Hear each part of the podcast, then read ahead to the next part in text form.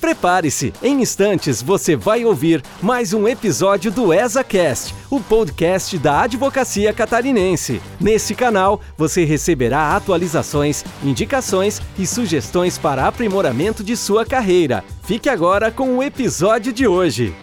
Olá, estamos começando mais um ESACast, o podcast da advocacia catarinense. E hoje falando mais uma vez sobre o início da carreira do advogado, aqui com três jovens advogados: a Letícia Silva de Moraes, que trabalha com famílias e sucessões, a Ana Beatriz Gouveia, que trabalha com família e direito criminal sob a perspectiva da mulher, e o Israel Barcelos, que também atua na advocacia criminal, só que com viés do penal econômico, né, e também alguma coisa de consumidor, né, Israel? Tenho certeza que a gente vai ter uma conversa muito bacana, porque o nosso grande objetivo com o ESACast é comunicar com a jovem advocacia, comunicar com aquelas pessoas que estão iniciando na carreira, mas também pessoas que estão buscando mudança de carreira, estão buscando novas perspectivas, e os nossos três convidados podem falar muito bem sobre sobre isso. Vou começar com os cumprimentos. Letícia, seja bem-vinda ao ESACast. Obrigada, doutor Tiago. Agradeço um, um, pelo convite, por estar aqui falando no ESACast.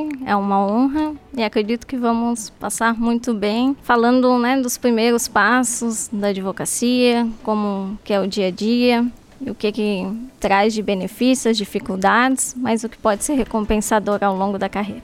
Ana Beatriz, Seja bem-vinda ao ESACast. Muito obrigada, é um prazer e uma honra estar aqui, falando sobre os desafios, mas também as recompensas que nós temos nessa profissão tão linda, tão necessária na sociedade. Doutor Israel, seja bem-vindo ao ESACast. Muito obrigado, doutor. Já também estender os cumprimentos a todos os ouvintes e dizer que estamos aqui abertos principalmente para compartilhar né, toda a nossa experiência, por mais que um tempo curto, mas de tudo aquilo que nós estamos passando, principalmente desse período, né, que sai da faculdade e inicia no mercado de de trabalho da advocacia. Legal. Bom, se vocês me permitem, a gente já vai eliminar aqui o doutor dessa, dessa conversa, né? Doutor para cá, doutor para lá. Acho uma formalidade absolutamente desnecessária nesses tempos de maior afinidade entre as pessoas, né? A gente precisa resgatar um pouco a afinidade dessas pessoas e essa questão do doutor, na minha visão, sempre deixa um pouco a, a conversa hierarquizada, né? Acho que a gente pode eliminar essa formalidade. Então vamos lá, aqui é Tiago, Israel, Ana Beatriz, Letícia, vamos nessa vibe. E começamos a nossa entrevista depois da vinheta. Você está ouvindo o ESACast, o podcast da advocacia catarinense. Bom, vamos começar aqui o nosso bate-papo então falando um pouco sobre o final de faculdade. É, é um momento que muitos alunos, e aí eu fui professor de final de faculdade ali na nona fase do curso de Direito durante muito tempo e sentia isso, uma certa ansiedade com o final da faculdade, o que, que vai ser, o que, que vai acontecer, que área que eu vou atuar, como que eu vou começar, como que eu vou conseguir clientes, né? E eu queria ouvir de vocês como foi o final da faculdade de vocês, se vocês já sabiam o que vocês iam fazer, se a advocacia já era uma realidade para vocês ou a advocacia encontrou vocês depois do final da faculdade? Como foi, né, esse final da faculdade, agora começando pela Ana Beatriz? É realmente um momento de muita ansiedade, isso é natural, mas eu não fazia ideia de qual área eu atuaria no final da faculdade. Eu realmente estava focada em terminar a faculdade, que era algo grandioso para mim naquele momento. São muitas responsabilidades e essa ansiedade nos prejudica porque nós só, somente nos conseguimos nos encontrar na advocacia quando nós nos conhecemos, né? Realmente quais são as nossas aptidões, o que é que nós gostamos de fazer, qual é o público que nós gostamos de lidar. Então, para ter esse conhecimento, precisamos estar calmos e atentos ao nosso redor. Isso não acontece com toda essa ansiedade. Então, uma dica que eu daria para Ana Beatriz desse final de faculdade seria faça uma coisa de cada vez e comece sem ter a necessidade de ser perfeita, porque o perfeccionismo nos trava muito, faz faz com que nós imaginemos um mundo que não existe, na verdade. Nenhum advogado começa sabendo qual é o trajeto final da carreira dele. A gente vai aos poucos subindo nos degraus, descobrindo novas coisas e muitas vezes nichando mais o nosso trabalho mesmo de acordo com o everyday expertise. A gente precisa estar no dia a dia da advocacia para saber o que é. Então, às vezes você pode começar advogando em uma área que você não vai necessariamente ser especialista naquilo e nem nem não necessariamente também a pós-graduação que você faz será o nicho em que você irá atuar, mas é importante começar, é importante o movimento, é importante a prática mesmo, sabe? Sem medo de errar, sem medo. O momento em que saímos da faculdade é um momento em que é possível que nós erremos, né? Não, nós não somos tão julgados por isso. Então é por isso a importância de aproveitar oportunidades que nos propiciem a experimentação mesmo. É exatamente nessa pegada, né? Porque quando nós estamos na faculdade, às vezes nós vemos ah, em algumas matérias, né, que a faculdade ela acaba sendo é direito penal, direito civil, direito do consumidor. E dentro dessas áreas também, o advogado ele pode nichar muito ali dentro também, né? Como a colega trabalha com a perspectiva feminina, a perspectiva da mulher, perdão, tem vários outros nichos dentro dessas áreas que na faculdade tu acaba não vendo, né? Então, eu passei a minha faculdade, eu não queria advogar, ser bem sincero, fui me apaixonar pela advocacia posteriormente. Eu queria seguir a carreira militar quando estava na faculdade. Acabou que as coisas foram acontecendo, né? Aquele final de faculdade com todo o aluno passa, que é aquela pressão da família, de amigos em passar na prova da OAB, né? A gente chega no final da faculdade, todo mundo quer que a gente passe na prova da OAB, né? Vai perguntar. Independente se tu está se formando ou não, aí a prova da OAB. Passou, não passou, vai fazer ou não vai fazer? Enfim, fiz a prova da, da ordem, direito penal eu escolhi porque já era uma área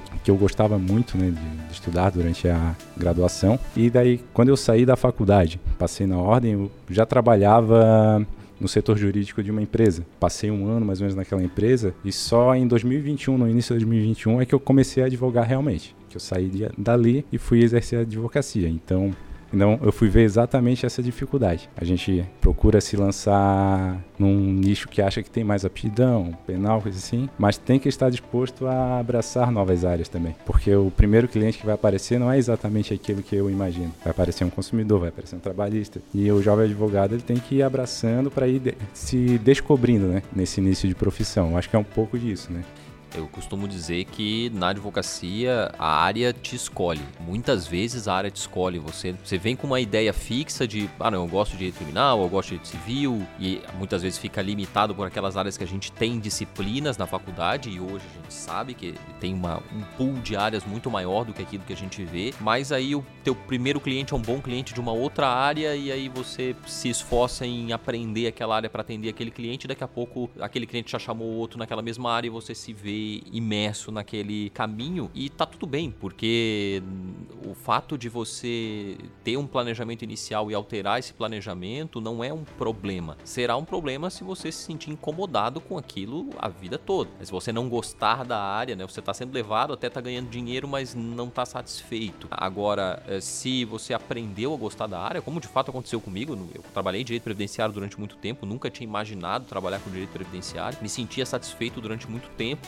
trabalhei durante muito tempo com isso sem que isso me incomodasse, mas eu sempre quis trabalhar com tecnologia. E então esperei a oportunidade para começar a trabalhar com tecnologia. Isso aconteceu há três anos e aí eu estou mais realizado ainda. Mas o fato de eu ter passado 10 anos advogando e dando aula de direito previdenciário não, não me arrependo nem um pouco, né? Porque não era uma, uma coisa que me incomodava. Era um planejamento diferente, ou seja, um resultado diferente do meu planejamento, mas que foi muito bom para mim durante muito tempo e me acrescentou muito. Mas falasse em pressão, a pressão da prova da, da UAB, uma outra pressão que existe muito é a pressão pelo concurso público, né? A gente faz direito, a família já não. Você vai fazer concurso público, não vai fazer concurso público, porque concurso público, queira ou não, te dá uma certa estabilidade. Todo pai, toda mãe quer que você tenha eh, uma certa estabilidade. E aí, Letícia, você sofreu com essa pressão? Você pensou em fazer concurso público? Chegou a pensar, cogitar? Ou não? Você já queria advocacia e aí se formou e já está advogando conforme o seu planejamento inicial? Eu, durante a faculdade,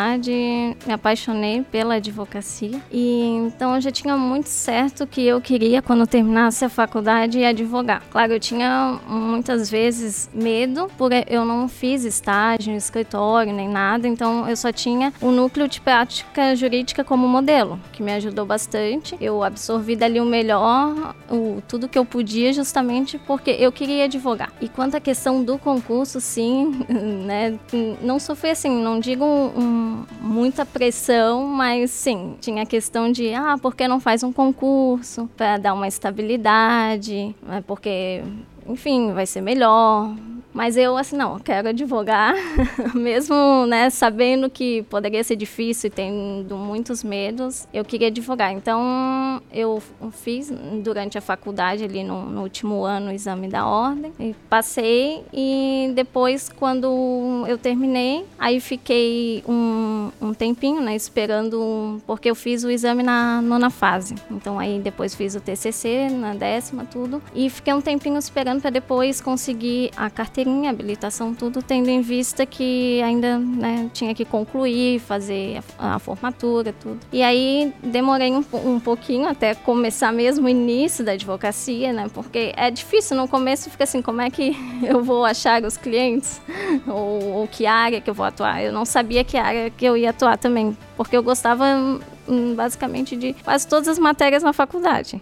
Então, eu ficava, só que eu tinha preferência pelo direito civil. Então, eu sabia que eu queria mais nessa área. Então, foi, foi assim que eu iniciei. Aí, depois de um tempo, tive o meu primeiro cliente, foi uma amiga, tudo, que inclusive disse: Não, vamos, que ela também era da área do direito e tinha uma causa e que deu uma empurrada para dar essa guinada inicial. Bom, a Letícia já começou a falar um pouco então sobre como foi o início. Eu queria também ouvir do Israel e da Ana Beatriz que é aquela coisa, né?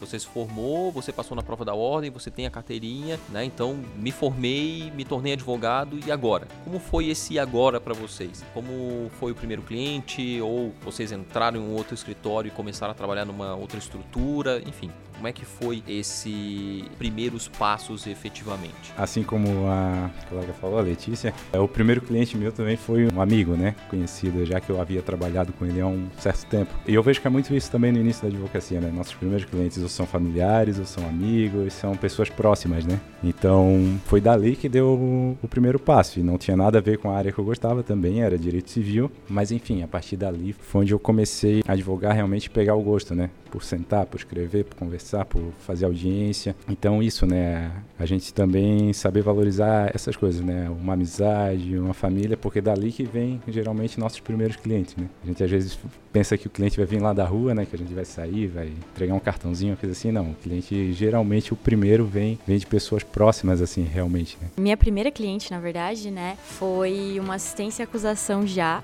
porque durante a faculdade eu já era muito engajada com os movimentos feministas e por estar ali em contato sempre. Tinha esse, essas pessoas já recorriam a mim nesse sentido. Então, foi uma assistência acusação, um caso bem delicado. E ali meu olho já brilhou. Mas o processo de começar a advogar se deu dois anos depois de ter terminado a faculdade. Porque eu fui fazer a prova da OAB posteriormente. Eu não queria inicialmente ser advogada, eu queria concurso público, como muitas, muitos dos meus colegas. E aí fui acionada para auxiliar essa cliente e eu amei todo esse processo. Por mais doloroso que fosse, né? A assistência à acusação de uma vítima é muito delicado, é normalmente uma mulher em vulnerabilidade extrema. Foi muito, muito delicado, mas foi incrível, assim, poder auxiliar essa mulher. E ali eu já brilhei o meu olho que eu queria aquilo. E eu sempre fui muito certeira. Mas o meu caminho é o meu caminho, cada um tem o seu, né? Mas eu realmente sempre já tinha esse olhar para a mulher, eu queria atuar nisso. E eu fui cada vez mais aprimorando. Estou inclusive, né, em evolução constante nesse aprimoramento.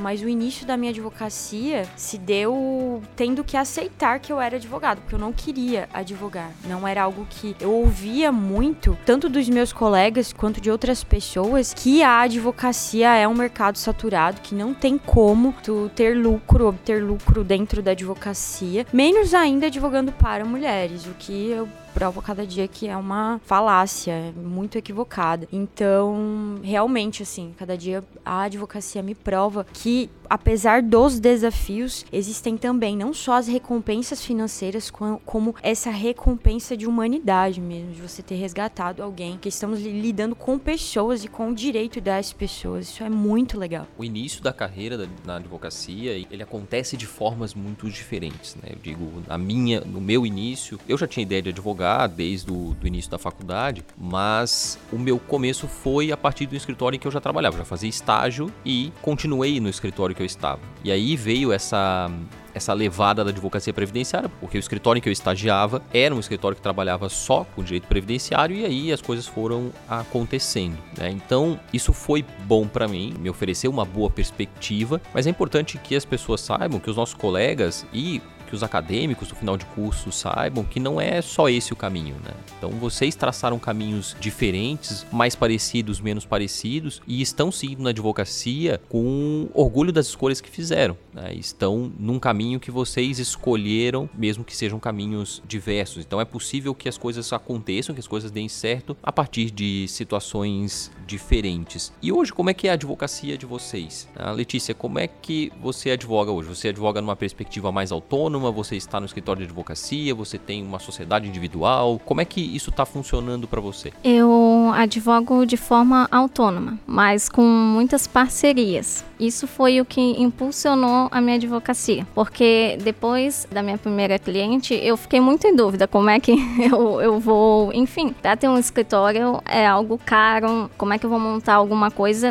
Tudo bem que a minha advocacia, ela nasceu perto da pandemia. Então, né, já, já tinha muito essa questão de trabalhar em home office, o escritório virtual, né, como agora chamam, tudo de atendimento virtual. Só que hum, eu realmente eu não sabia como é que eu ia começar. Então, primeiro eu fui me cercando de, de conhecimento. Aí eu fiz, comecei, iniciei uma pós-graduação em família e sucessões. Comecei a participar de comissões na OAB, que me ajudou bastante a conhecer pessoas, tudo. Até aí na Jovem Advocacia, eu, na comissão da Jovem Advocacia, eu participei do projeto Mentoria, o que me ajudou bastante. E o que realmente, assim, que eu comecei a advogar, me lançar mais, foi com parceiros parceria. Né? Teve um escritório que estava precisando de uma parceira na área de família. Estava vindo casos e elas não eram da área de família. E aí eu, eu entrei, assim, eu fui até pelo Instagram,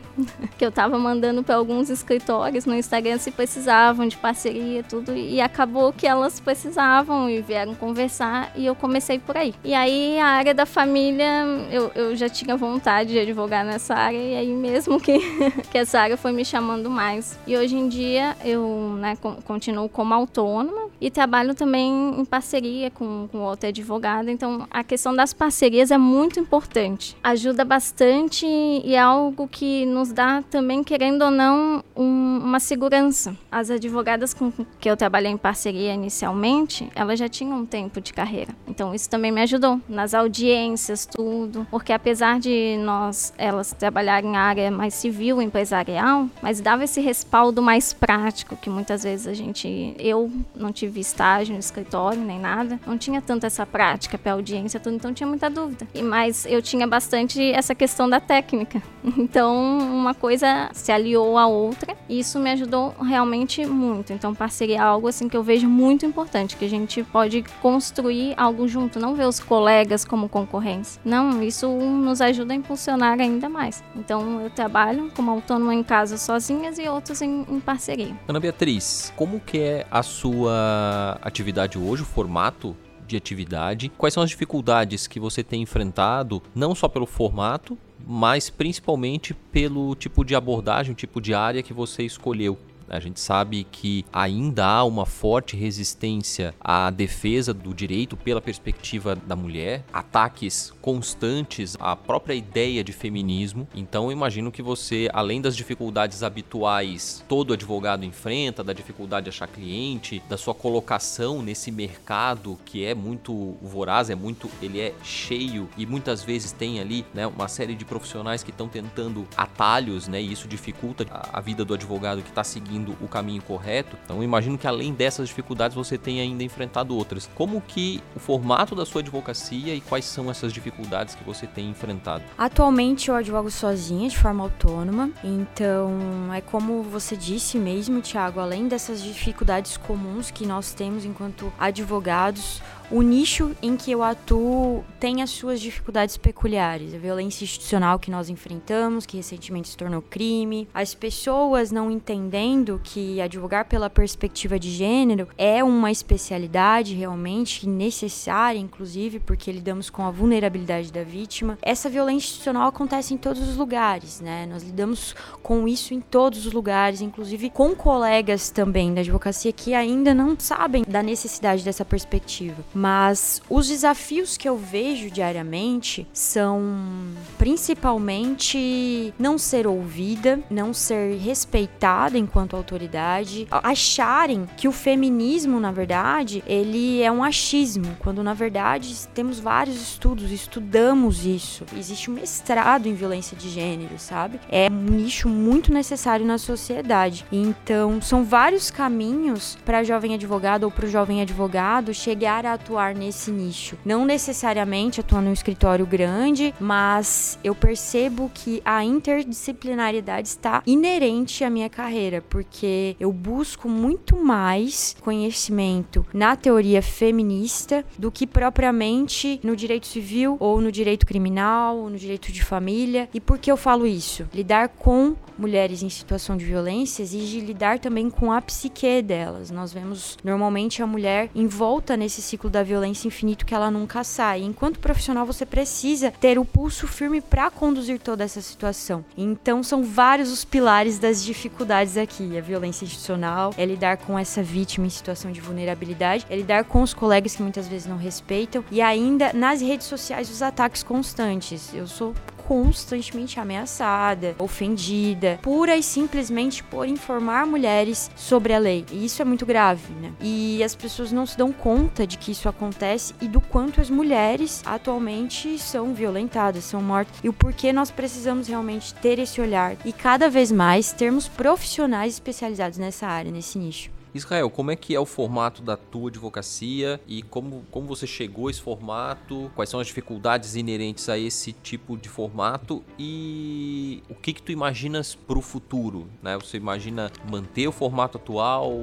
dar esse formato, enfim, quais são as suas perspectivas futuras para a advocacia? Hoje eu sou associado num escritório de advocacia que já está no mercado há bastante tempo. São advogados que eu já conhecia há um tempo atrás. Essa minha associação se deu uma conversa com eles, porque eu iniciei minha advocacia de forma autônoma. Lá atrás eu tinha iniciado de forma autônoma. Toda aquela questão de não ter uma área específica, às vezes, para trabalhar, não, enfim, estar descobrindo ainda. Depois de um tempo eu conversei com eles e fechamos uma associação. Esse formato hoje, ele é muito interessante porque, querendo ou não, cada advogado ali dentro trabalha em uma área. Então a gente já tem uma parceria interna também. Isso dá muito mais segurança para o teu cliente também, porque o cliente às vezes ele tem a confiança em ti, né? Então ele quer que tu esteja junto, então eu posso, para um, uma causa trabalhista, uma causa de família, estar lá junto com o advogado atendendo aquele cliente, mas claro que ele que vai conduzir aquela conversa porque ele é o especialista naquela área, né? Então essa é a facilidade e, enfim, a,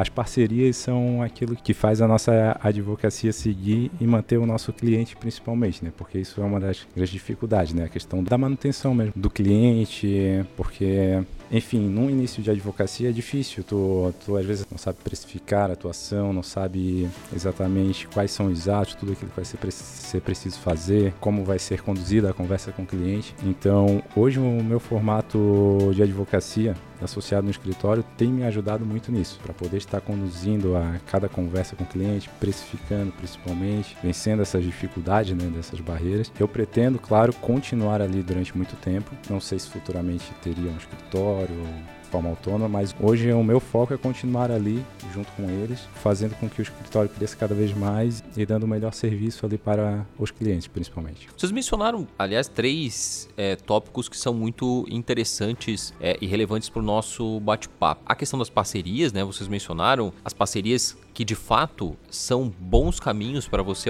ampliar a sua rede de contatos e com isso também as suas perspectivas de captação de clientes. É muito importante que o advogado veja o outro advogado como um, possível parceiro e não só como um concorrente, mesmo na mesma área. Eu, por exemplo, hoje atuo com privacidade e proteção de dados, a gente tem uma rede de contatos nessa área que nos permite uma captação ampliada de clientes em vários sentidos. Né? Então, tem advogados que fazem mais a parte estritamente estritamente jurídica, tem advogados que atuam um pouco mais com técnica de segurança da informação, outros advogados que atuam mais com mapeamento de dados, e aí, putz, eu estou precisando aqui de alguém que faça mapeamento, então já vai buscar através dessa rede de contatos. Assim como também pode ser bastante proveitoso fazer parcerias com advogados de outras áreas, porque o advogado criminal não faz família, o advogado de família não faz o civil lá, o imobiliário, o condominial, e se você está inserido em uma área que o outro advogado não faz, é muito proveitoso, muito frutífero que essa parceria se estabeleça, né? Porque se eu tenho um cliente que eu não consigo atender na minha área, eu quero que esse cliente seja atendido por um bom profissional, isso vai favorecer não só o outro profissional,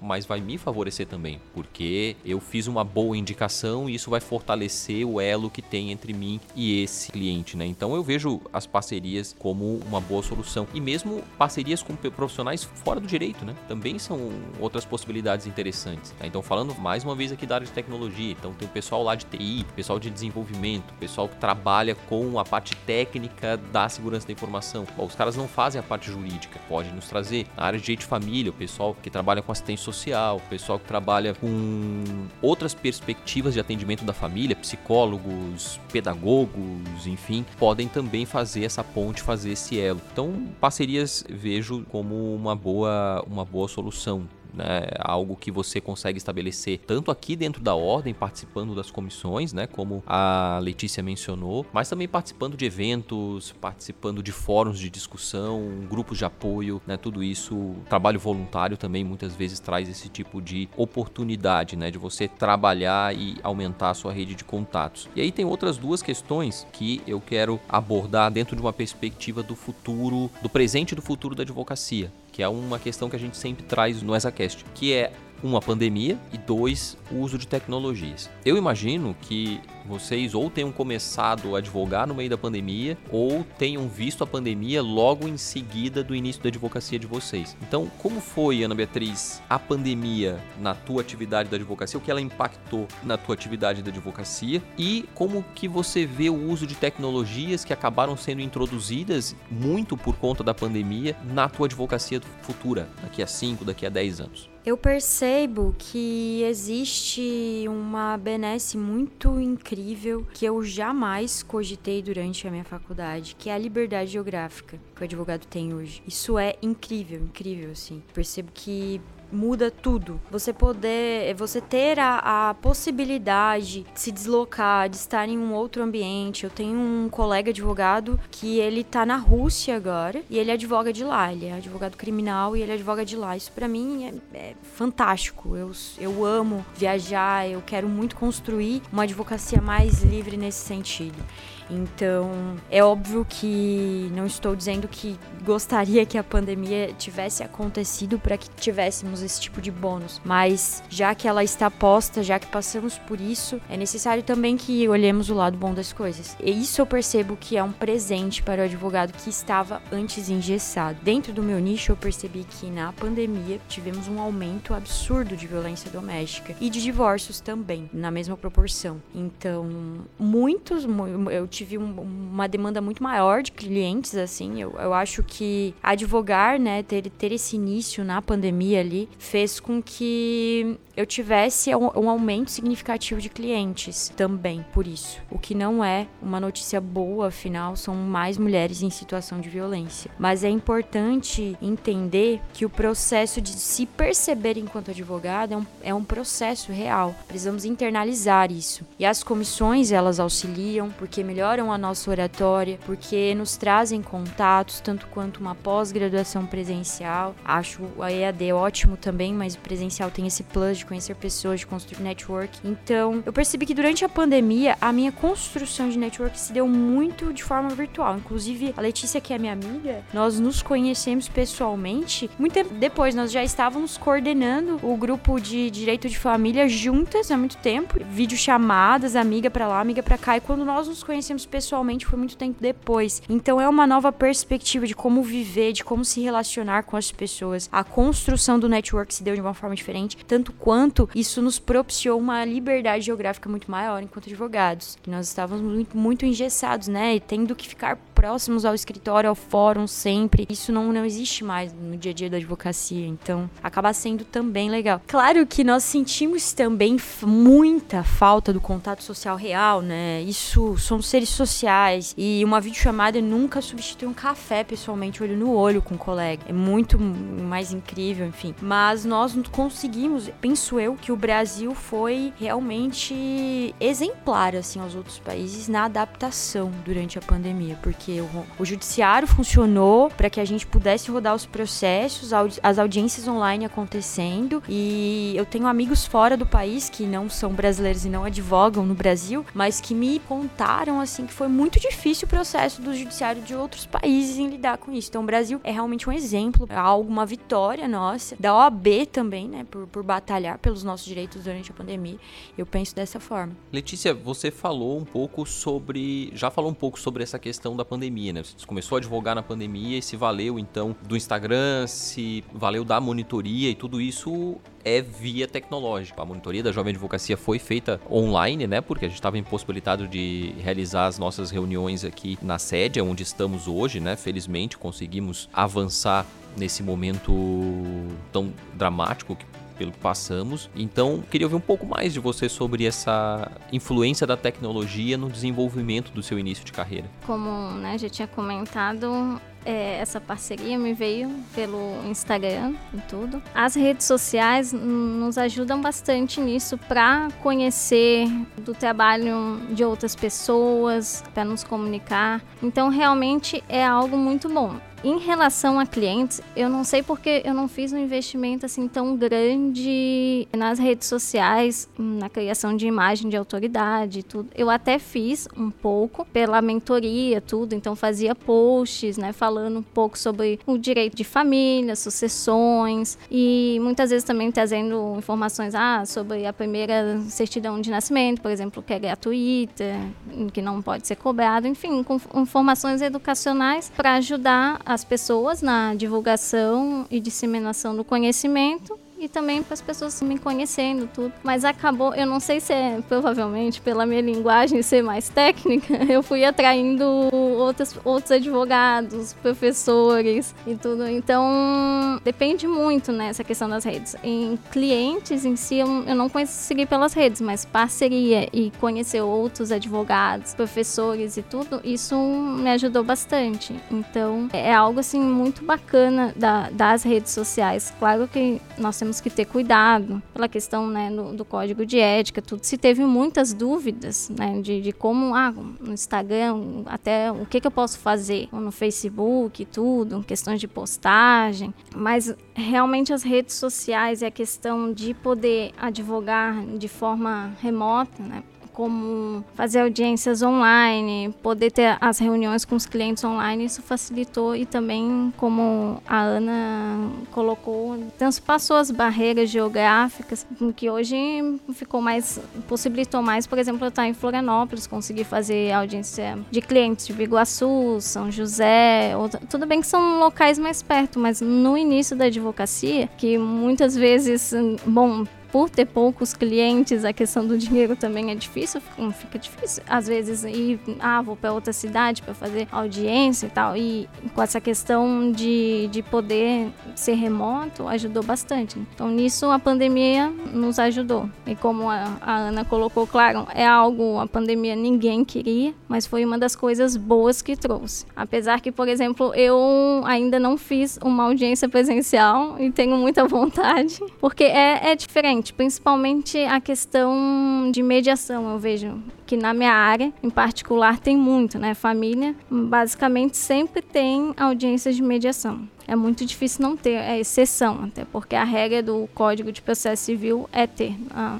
nas questões de família. Então, mas é algo realmente a questão do online e e do remoto, bem interessante para a advocacia no presente e continuar também. Mas não vejo também como algo que possibilite também se fazer as coisas presenciais. Eu acho que tem que ter um, um equilíbrio. Mas é algo muito bom, por exemplo, para quem não está podendo ter condições de ter um escritório, trabalha como autônomo realmente, a advocacia de forma online e o contato, né, pelo WhatsApp, as reuniões, por seja qual aplicativo, né, o, utilizar, são realmente de grande benefício para quem está iniciando e também ainda está galgando os passos na advocacia. Eu ainda estou assim, não, ainda falta muito assim para ter uma estabilidade. Não, a advocacia é algo que a gente tem que ter paciência. Muitas vezes a gente fica ansioso, ai, porque eu não quero ter mais cliente, ai, quando é que vou ter um, um nome maior no mercado? Isso é algo que realmente é com o tempo. Então a gente tem que ter paciência. Eu já tive vontade, muitas vezes fiquei pensando, ah, será que a advocacia eu continuo ou não? Mas eu realmente gosto, então tô cada dia um dia e se esforçando e, e mostrando o seu trabalho da melhor maneira, né? O, o que eu vejo que realmente é, fica para as pessoas é o, o, o trabalho, né? O, o, quanto você faz aquilo né? de melhor, sempre buscando aperfeiçoamento, conhecimento. É assim que, que você vai, as pessoas vão, vão te conhecendo e tudo. Mas realmente não é algo que é fácil. então tem que ter paciência. A gente está se aproximando do final do nosso podcast. Infelizmente, as nossas conversas são sempre breves, né? Mas já foi muito legal até agora que a gente pôde falar de experiências diferentes e mostrar para o nosso ouvinte que as experiências podem sim ser diferentes, mesmo sendo diferentes, podem ser positivas, mas ainda assim elas têm as suas barreiras, elas têm as suas dificuldades. E aí, para que a gente possa falar brevemente sobre essa questão das dificuldades, é, eu queria que vocês, cada um de vocês, desse uma dica bem breve para o jovem advogado para aquele que está começando, está pegando a carteirinha. Então, para esse advogado, para essa advogada que está ali começando, qual seria a dica que vocês dão para esse novo advogado? Para o advogado que está iniciando, eu digo que a OAB, principalmente aqui em Santa Catarina, ela é muito parceira do advogado, então está junto, porque os programas, principalmente o primeiro honorário ali, eles dão todo o norte que o advogado, um grande norte né, que o advogado precisa para iniciar na carreira. Por exemplo, eu já fiz, eu fiz a minha pós-graduação em Ciências Penais pela ESA, na época da pandemia, onde tinha os descontos, que dificilmente vai conseguir um valor em outra instituição. Então, é aproveitar isso, aproveitar da OAB, parcerias, que nem foi comentado aqui, parcerias são essenciais, com certeza, e a tecnologia também está aí para nos auxiliar cada vez mais no nosso trabalho. A dica que eu daria é, primeiro, explorar a liberdade geográfica, não só no sentido de viajar e conhecer novos espaços, podendo continuar advogando, mas também advogar no país inteiro, né? Então, isso é uma possibilidade agora que precisa ser explorada. E também as redes sociais, como prospecção de clientes, eu acho fantástico. É o meu pilar principal dentro da advocacia para prospecção de clientes. O que eu deixo é não duvide de si mesmo, o medo faz parte, mas não deixe que ele te paralise e busque auxílio, seja aqui na nossa casa do advogado, de pessoas próximas que se você tiver que advoguem e faça parcerias que isso vão te ajudar a dar aquela segurança inicial e sempre busque conhecimento. Bom, Letícia, Ana Beatriz, Israel, foi um prazer recebê-los aqui no ESACast. A ESA agradece a presença de vocês, agradece esse bate-papo e esperamos que o jovem advogado, mas não só o, jo o jovem advogado, mas que todos os advogados que estejam nos ouvindo possam ter aproveitado a conversa para ter ou para construir uma nova perspectiva sobre a advocacia, para tomar mais coragem acerca da sua atividade, né? não só para os desafios diários, mas para aqueles desafios também que são específicos de cada área. A você ouvinte, muito obrigado pela audiência. Ficamos por aqui e até o próximo ESACast. Você ouviu o ESACast, o podcast da Advocacia Catarinense. Fique ligado, em breve realizaremos um novo episódio.